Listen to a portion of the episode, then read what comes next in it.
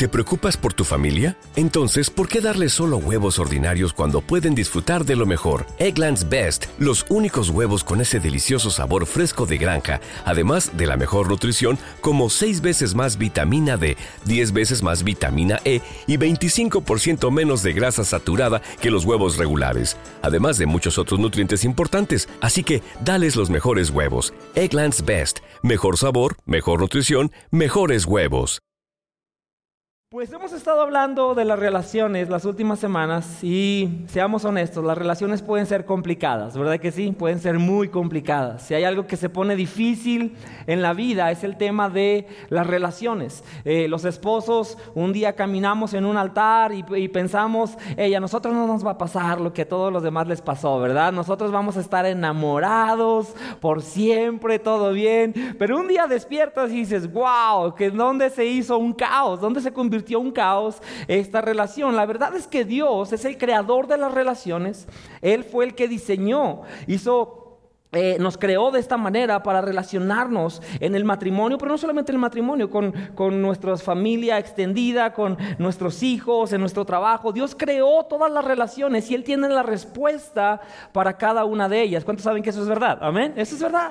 Dios tiene la manera para que las funciones, las relaciones funcionen. Y el día de hoy yo quiero que vayamos nuevamente a la palabra y quiero darte algo que es realmente muy práctico, muy práctico, pero eh, eh, si vamos a la palabra de Dios, vamos a darnos cuenta que hoy voy a hablar un poco acerca de los matrimonios, pero todos los solteros tienen que escuchar esto, ¿ok? Eh, ¿Cuántos solteros hay en la casa? Levanten la mano si tú eres soltero, vienen alto, vienen alto, ¿ok? Tenemos pocos solteros, ¿ok? Se, se, chiviaron, ¿verdad? Ya se la saben, No me vayan a ver. está bien, está bien, si eres soltero, está bien, no pasa nada. ¿Ok? ¿Sabes? Es, una, es un mensaje para matrimonios, pero todos los solteros tenemos que aprender también de esto, porque tarde o temprano vas a tener alguien en tu vida que va a estar luchando en un matrimonio, que, que está sufriendo, probablemente tú vas a estar en un matrimonio que vas a tener que enfrentar situaciones, así es que no te desconectes conmigo y vamos a la palabra de Dios. Vamos a ir a Génesis capítulo 2, verso 22. Y esto es ahí al principio de la historia. Y fíjate lo que dice la Biblia, Génesis 2, 22. Dice, entonces el Señor Dios hizo de la costilla a una mujer y la presentó al hombre. Al fin, exclamó el hombre, este es hueso de mis huesos y carne de mi carne, y ella será llamada mujer porque fue tomada del hombre. Esto explica por qué el hombre deja a su padre y a su madre y dice la Biblia y se une, se une a su esposa y los dos se convierten en uno solo. ¿Ok? Esta es la historia de cuando Dios, ¿verdad? Dice la Biblia que creó al hombre, ¿verdad? Y, lo creó y dijo, ah, como que no, no salió como yo esperaba, ¿verdad? Así es que mejoró la versión y creó a las mujeres, ¿verdad? Y las mujeres dicen amén, ¿verdad? ¿Cierto? La mujer es el pináculo de la creación, ¿ok? Claro que eso no es lo que dice la Biblia, ¿no? Pero las mujeres es el pináculo de la creación. Es el pináculo de la creación, es, es lo último que Dios creó, es la corona de la creación. Y dice la Biblia que en ese momento Dios declaró la manera en cómo este hombre y esta mujer, la primera pareja humana, deberían caminar. Y como dijo, dijo, dice la palabra de Dios, el hombre dejará a su padre y a su madre, se unirá a su esposa y los dos se convierten en uno solo. Ahora, en esta pequeña porción de la Biblia encontramos un principio fundamental para el matrimonio. Y quiero decirte algo, tú ya lo has experimentado. Tú ya lo has vivido, ¿sí? De hecho, has visto los resultados de esto y te ha funcionado el vivir en este principio. Cuando la Biblia habla acerca de la unión, está hablando de algo muy específico que quiero compartir el día de hoy. Pero antes de entrar ahí, quiero preguntarles, ¿cuántos recuerdan haber hecho tonterías de enamorados? Digan la verdad, digan la verdad. ¿Ok? ¿ok? Hey, muy pocos sinceros, ¿ok? Todos los que están casados hicimos, hicimos tonterías de enamorados, ¿verdad? ¿Te recuerdan las tonterías que hacías de enamorado? Mi, esposa, mi, suegra y su familia vivían allá por Sierra de Álica, el Lomas de la Soledad, y, yo iba a, visitar a mi esposa y como dos o tres ocasiones recuerdo, ¿sí? Que estábamos ahí a las 11 de la noche, se iba el último camión que salía de ahí de la Plaza Bicentenario, ¿verdad? Y Marcos me decía, Joel, ya vete, se te va a ir el camión, ¿verdad? Y yo le decía, mi amor, es que quiero estar aquí contigo, ¿no? ya, ya sabes, ¿verdad? Y me decía, pero se te va a ir el camión, ok. Y ya me iba 10 minutos después y me tocó llegar y ya no había ningún camión, ¿verdad? Entonces yo tenía que caminar desde La Plata, desde allá, desde eh, eh, Sierra de Álica hasta Rincón Colonial, caminando a las 11 de la noche, ¿verdad? Del mono, pero iba feliz, enamorado y no me importaba caminar tanto por estar 10 minutos más con ella, ¿te imaginas, verdad? Y solo podía estar 10 minutos más porque mi suegra estaba ahí, ¿verdad? Ya, checando de que, hey, gracias, gracias, pero, hey, ¿sabes? Hicimos tonterías de enamorado, ¿cierto? Estaba, estaba recordando esto y, le decía a Magos, hey, todavía tienes ese regalo que te di. y mira, todas las tonterías de, enamorados, pero hermosas. No estoy diciendo que está mal, ¿ok? Un día no tenía que regalarle a Magos y estaba ahí y, agarré un, cable recocido de una construcción, ¿verdad? Y, hice este te amo, ¿verdad? Especial. Ay, ¿eh? ¿ya ves? Pero ¿quién hace esto? Seamos honestos. ¿Quién va a tardarse una hora para que le quede derechito el cable, no? Eh, eh, una hora por hacer un cable, un alambre recocido. Te amo. Ahora, ahora me dice, ¿verdad? Oye, puedes bajar a darle de comer al perro así como que, ay, no puede ser, ¿verdad? Ya te caminaba kilómetros por ella en la noche, ahora no tanto, ¿verdad? Seamos honestos también, ¿cierto? Pero todos hicimos estas tonterías de enamoradas y son hermosas, no, no estoy diciendo que esté mal, ni mucho menos. ¿Sabes cuál es el reto? ¿Sabes cuál es el reto? Que pasan años y luego te preguntas y dices, hey, pero ahora mi matrimonio no tiene romance, no tiene intimidad, no tiene pasión. ¿A dónde se fue todo eso? Ahora somos nada más como, como roomies, ¿verdad? Somos personas que viven juntas, pero no hay nada de eso que teníamos antes. ¿A dónde se fue? Esa es una muy buena pregunta. Ahora, quiero decirte algo que seguramente sucedió. Si eso te ha pasado en tu matrimonio, y no te sientas mal, nos pasa a muchos matrimonios, si eso te ha pasado, es muy probable que te ha sucedido porque dejaste de perseguir a esa persona. Dejaste de buscar, de hacer el esfuerzo, de ser intencional, de perseguir intencionalmente a esa persona. En otras palabras, nos hacemos flojos. Nos hacemos flojos. Cuando estamos allá tratando de conquistar a la chica, ¿verdad? Cuando estás tratando de, conectar con él, con ella, eh, somos muy intencionales y somos, podemos hacer todo tipo de cosas por, por la persona que amamos, pero después nos hacemos flojos. Y yo quiero preguntarte algo. ¿Cuándo fue la última vez, cuál, cuál área de tu vida, piensa esto, cuál área de tu vida funciona si eres consistentemente flojo en ella? Ponte a pensar en eso. No hay ningún área de tu vida que funciona, ¿cierto? No puedes ir al gym una vez cada tres meses, ¿verdad que no? Eso no va, a traer ningún resultado. No, ningún área de la vida, y lo sabemos también que le decimos a los hijos, hey, tienes que estudiar, ponte a estudiar, ponte a hacer la tarea. ¿Por qué? Porque el resultado depende de que seas intencional y trabajes. No puedes ser un flojo y esperar un buen resultado, ¿verdad? Y lo entendemos en todas las áreas de la vida, pero en el matrimonio de alguna forma se nos olvida, se nos olvida. Pensamos que se tienen que dar las cosas de forma, de forma automática cuando en realidad no es así. Cuando en realidad Dios espera y la instrucción de Dios es que sigamos uniéndonos. Eso fue lo que dice la palabra de Dios en, en, Génesis 2.24. Se unirá. Y quiero hablar un poco hoy acerca de eso. ¿Sabes por qué? Porque, seamos honestos, hay matrimonios que puedes ver otro matrimonio y puedes decir, hey, ¿Por qué ese matrimonio se ve feliz?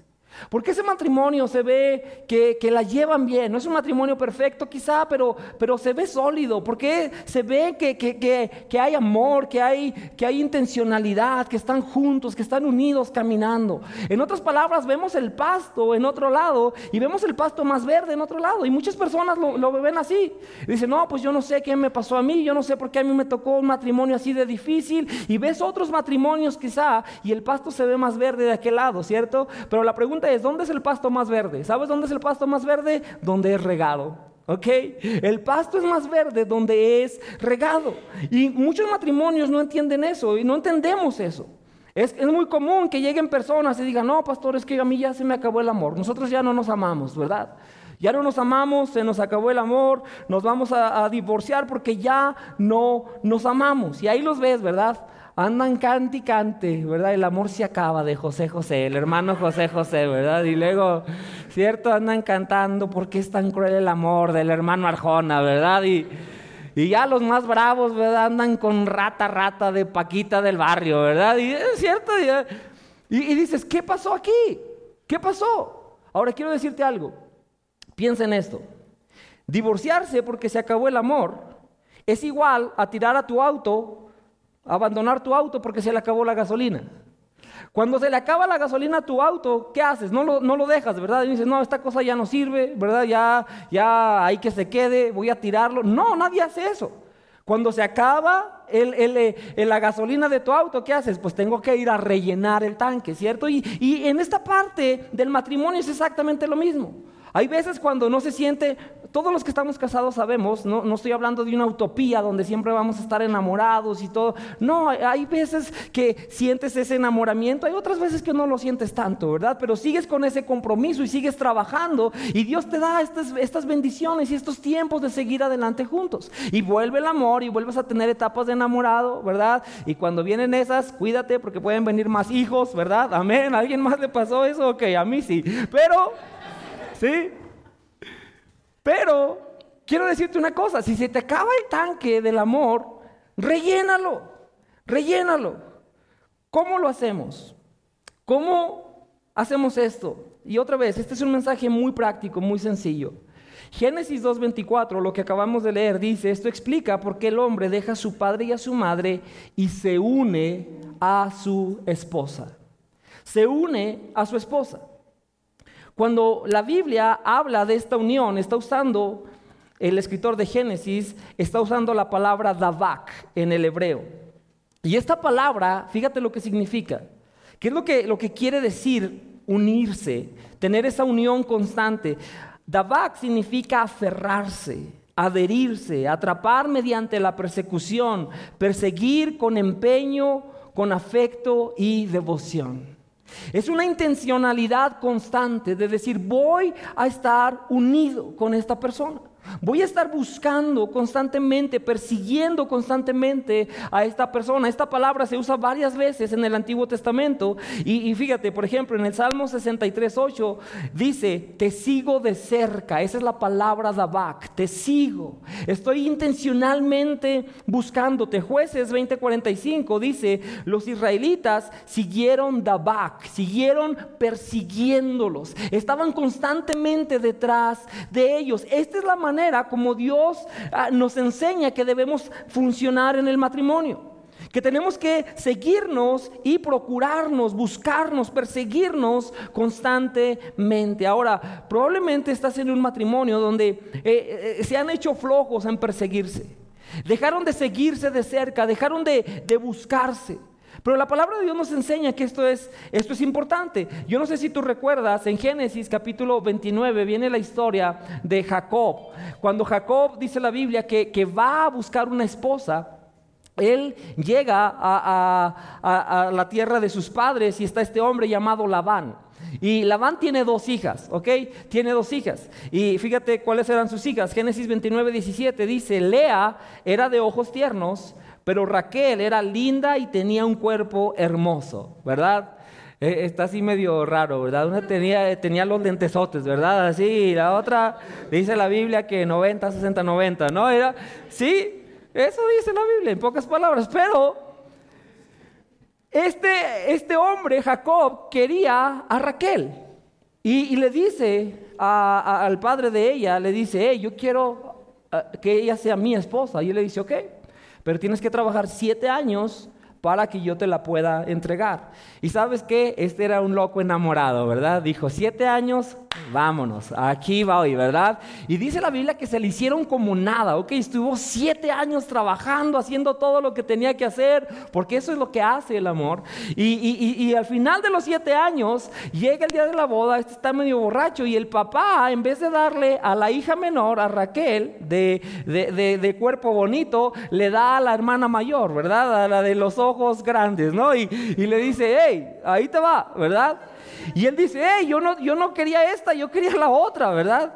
Le dice, ah, ok, nada más que aquí la regla es que primero tiene que salir la hermana mayor. No, puedo, no puede casarse la menor si la mayor no se ha casado. Así es que si quieres a la otra, tienes que trabajar siete años más por ella.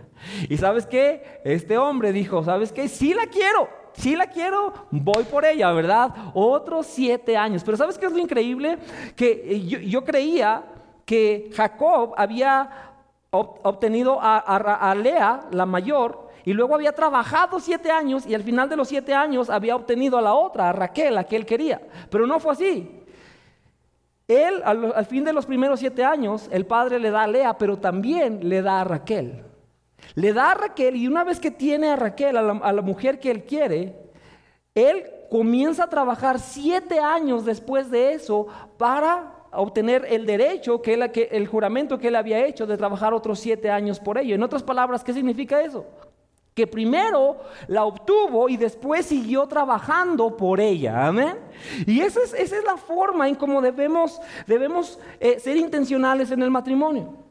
No solamente te conformes con llevarla al altar y con decir, ok, ya, está aquí. No, sigue trabajando por ella. Amén. Esa es la manera que Dios espera que tú y yo procuremos y sigamos a nuestra esposa, a nuestro esposo. Ahora, yo sé algo acerca de ti.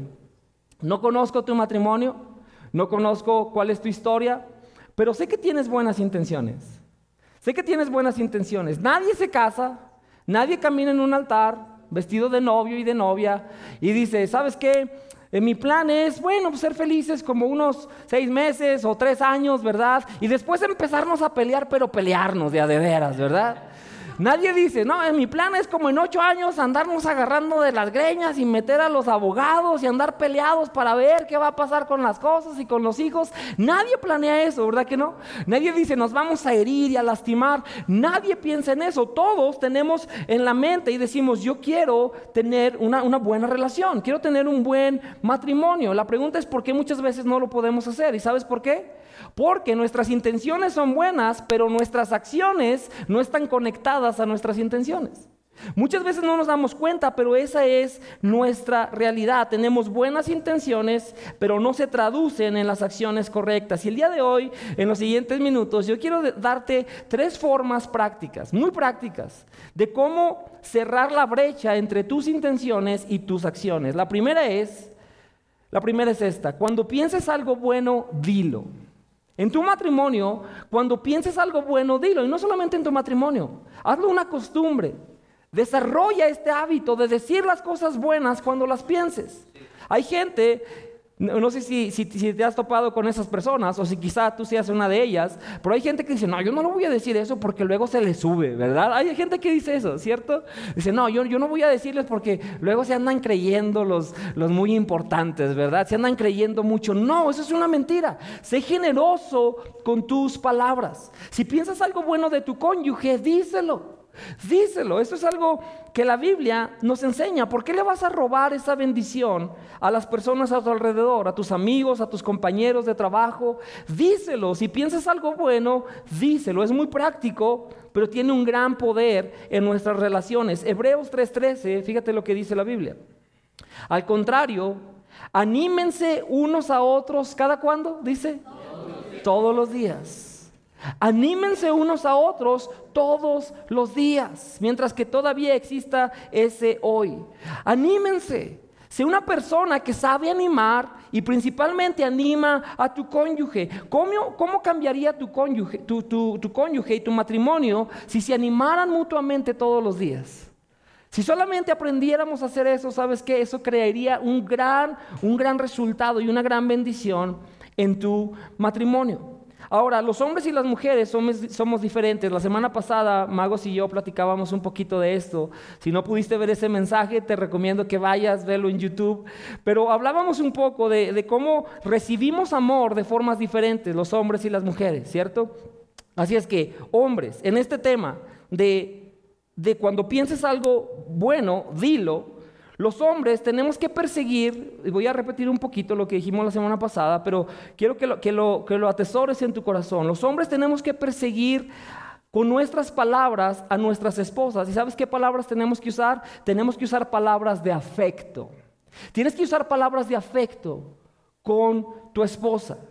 Ahora, aquí quiero hacer un paréntesis, porque Magos lo dijo la semana pasada, pero es verdad. Los hombres tendemos a hacerlo todo sexual, seamos honestos. ¿Verdad que sí, hombres? Sí, aunque se bien, sí es cierto. ¿Verdad que sí? Sí. Todo lo hacemos sexual, ¿no? Eh, está ahí tu esposa, ¿verdad? Y, ya sabes, ¿no? La clásica, sábado en la mañana te dice, oye, eh, Joel, ¿me podrías por favor calentar un tamal? ¿Y qué dice Joel, verdad? Si quieres te calento la olla, ¿verdad? Chiquita, no sé, ¿verdad? ¿Cierto? Todos están muy inocentes, pero saben que es verdad. Y las esposas se hacen los ojos así de, ay, sí, pastor, si supieras, ¿verdad? Porque los hombres tenemos esa tendencia, ¿verdad que sí? Todo andamos haciendo sexual. Y bueno, es parte de, pero, pero no es la manera, ¿cierto? No es la manera que debemos de, usar nuestras palabras. Y claro, hay un espacio para eso y está bien, aunque nunca sabes qué te va a tocar, ¿verdad? Un día vas con tu esposa y le echas un piropo de esos, ¿no? O, la tocas o la abrazas y vente, mi amor. Y el otro día haces exactamente lo mismo y que te dice, hazte para allá, ¿verdad? Y dices, órale, pues si ayer estábamos bien, ¿no? ¿Por qué? ¿Por qué ahora sí? Pero bueno, esas son las mujeres, ¿ok? Ahora... ¿Qué necesitan las mujeres de nosotros? Necesitan palabras de afecto. Tu esposa necesita que le digas te amo. Dile te amo, pero no solamente te limites a decirle te amo. Dile te amo y dile por qué. Añádele eso. Dile por qué la amas. ¿sí? Si viene a tu mente en un momento o en el día, busca y di, ok, ¿sabes qué? Mi amor, te amo. Y te amo porque en realidad haces que esta casa se sienta como un hogar. Te amo y te amo porque te amo porque has estado conmigo todos estos años, porque has luchado conmigo, porque aquí sigues conmigo. Te amo por ello, ¿no? Te amo porque eres paciente conmigo. Te amo y dile por qué. Amén. Eso es, eso es muy importante. Tenemos que aprender a ser ese tipo de personas que animan con nuestras palabras. Así es que cuando pienses algo bueno, dilo. Mujeres, los hombres somos diferentes. Cuando persigas a tu hombre, tu esposo con las palabras usa palabras de afirmación. Lo cierto es que los hombres somos muy inseguros. Siempre y más en el ambiente que nos ha tocado vivir, siempre te estás preguntando y seré suficientemente bueno y seré capaz de sacar esta familia adelante, de, sacar este matrimonio adelante, de criar a mis hijos, de sostener las finanzas. Los hombres somos muy inseguros y por eso es que necesitamos esas palabras de afirmación. He escuchado a algunas mujeres que dicen, ay pastor, es que este no es un líder espiritual, ¿verdad? No es un líder espiritual. No, no, no, no hace nada para que nuestra familia vaya adelante. Y yo quiero preguntarte, mujer, ¿qué significa ser un líder espiritual? ¿Cuál es tu estándar de ser un líder espiritual? Si quieres que agarre a tu hijo de 5 años y 3 años, ¿verdad? Y les explique el apocalipsis con los orígenes griegos, ¿verdad? Dice, ¿eso es para ti ser un, líder espiritual? ¡Ey, ey, ey, tranquila! Baja un poco tu estándar, sé, objetiva, ¿verdad? Y, y nota qué es ser un líder espiritual. Si el día de hoy Él te dice, vamos a la iglesia, vamos a la iglesia, eso es ser un líder espiritual. ¿Sabes? Y díselo. Dile, hey, gracias por llevarnos a la iglesia. Gracias por, porque estás guiándonos en este camino. Te lo agradezco mucho. Agradezco que tengas esa, esa determinación de hacerlo. ¿Cierto? A lo mejor nunca ora el hombre, ¿verdad? Pero en Navidad le dices, mi amor, puedes orar y se anima, ¿no? Dice, no, sí, ok, voy a orar, ¿verdad? Y, cierra los ojos y dice, Dios, Señor, Padre, como te digan, ¿verdad? Pero gracias por el, el pavo y los regalos, amén, ¿verdad? Y esa fue su oración, ¿no? Esa fue su oración. ¿Sabes qué tienes que hacer, esposa? Díselo. Abre tus ojos y dile, hey, gracias. Esa es la mejor oración que he escuchado este año, ¿verdad? Díselo. Y sabes que cuando tú afirmas a tu esposo de esa manera, el próximo año vas a tener ese esposo orando en lenguas por el pavo, ¿no? Porque va, a sentir todo, todo ese, esa afirmación y va a decir, sí, aquí, aquí estoy, ¿verdad? Vas a ir creciendo y vas a ver a tu esposo siendo transformado por ello. Así es que Esposa, yo sé, hay veces que dices y, a lo mejor puedes pensar, es difícil creer en mi esposo. Es difícil, tú no lo conoces, joven, no sabes todos los defectos y todas las cosas que, están mal. Y, no, tengo duda que hay muchas de esas en, nosotros como esposos. Pero si afirmas lo que te gusta, en vez de solamente criticar lo que no te gusta, te vas a dar cuenta que vas a ver mucho progreso en tu matrimonio. Amén. Y eso es. Eso es Davak, eso es seguir, eso es buscar a la persona que es nuestro cónyuge, que es nuestra pareja en la vida. Número dos, no solamente cuando piensas algo bueno, dilo. Número dos, cuando pienses algo especial, hazlo. Cuando pienses algo especial, hazlo. Tú normalmente sabes qué es lo que, lo que bendice a tu esposa.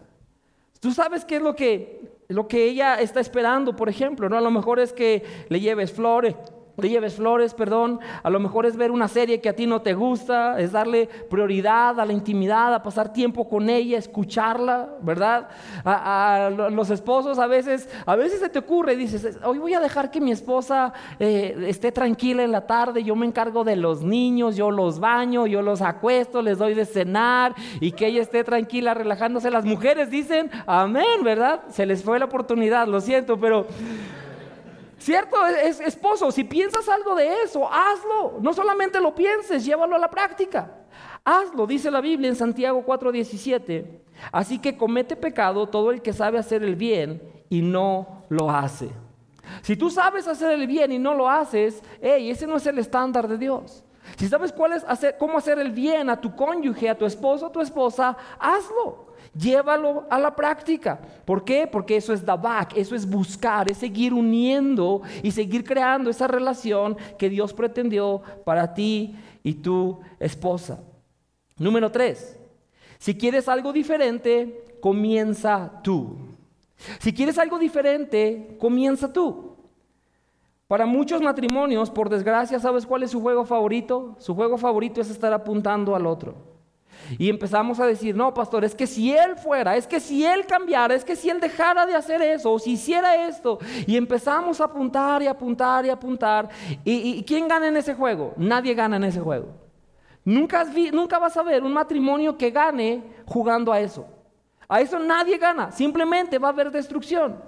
¿Qué es entonces lo que somos llamados a hacer? Quita el enfoque de lo que le falta a tu cónyuge y comienza, permite que el Espíritu Santo te muestre las áreas que quiere seguir desarrollando en ti. Amén.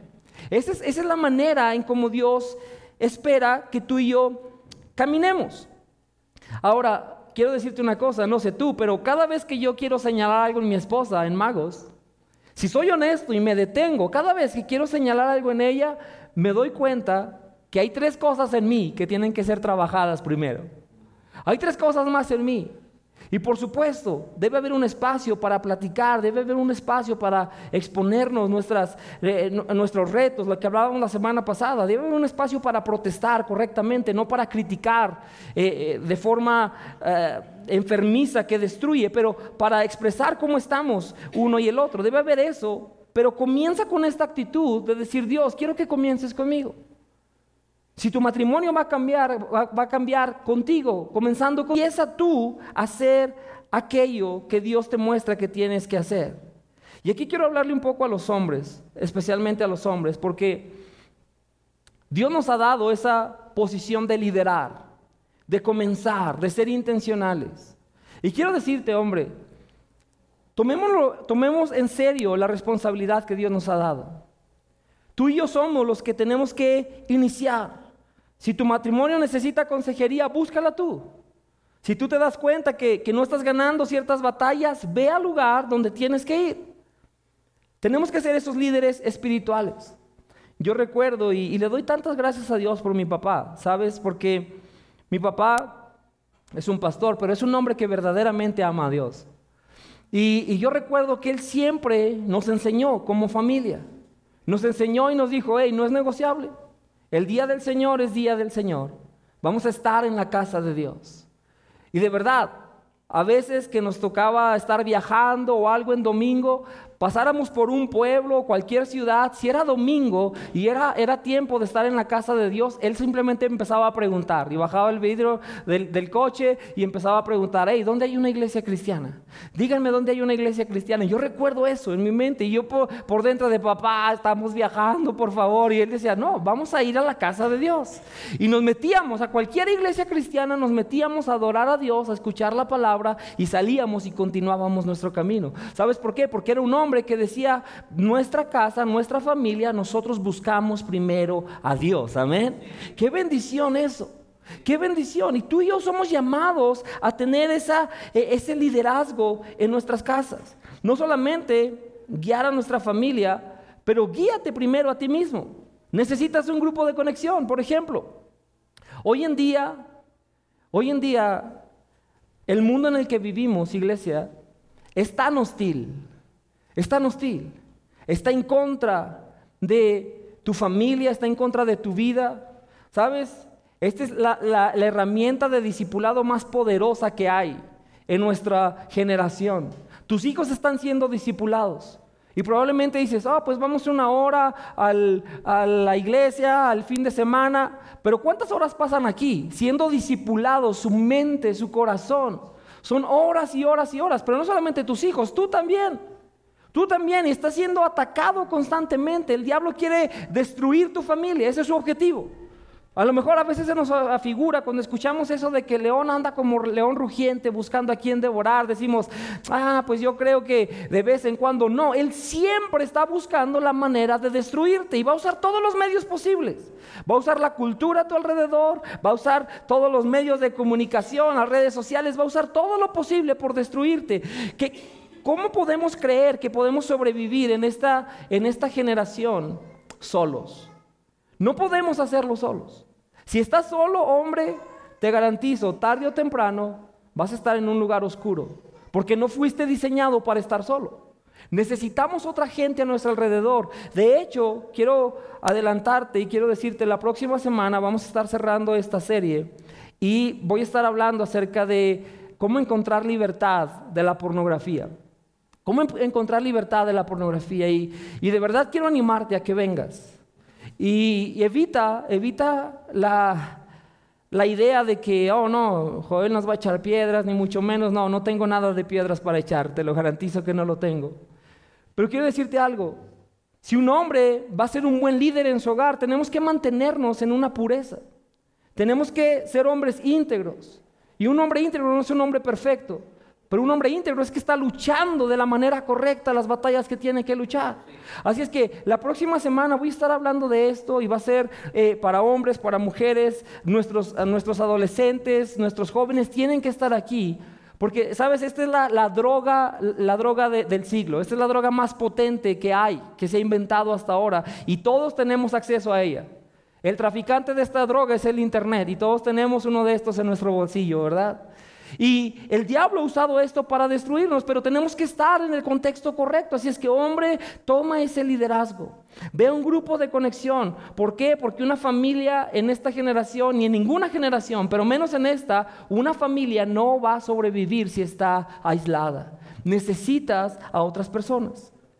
Y quiero terminar diciéndote, también hablando para los hombres, las mujeres, hombres, multiplican. Dios les ha dado a las mujeres la capacidad de multiplicar. Si tú estás con ella, la amas, esa mujer va a multiplicar todo en tu vida, te va a dar hijos, ¿cierto? Va a multiplicar tu familia. Esa mujer, si tú le das confianza, si le das amor, va a multiplicar una atmósfera en tu casa. La mujer multiplica todo, trátala mal y también te va a multiplicar eso, ¿verdad que sí? O sea, eso va a ser todo lo que tú le des a la mujer, la mujer multiplica. Si no te gusta lo que estás recibiendo de ella, tienes que observar qué es lo que tú estás dando. ¿Qué es lo que tú estás dando? Si no te gusta lo que estás multiplicando, observa lo que tú estás dando.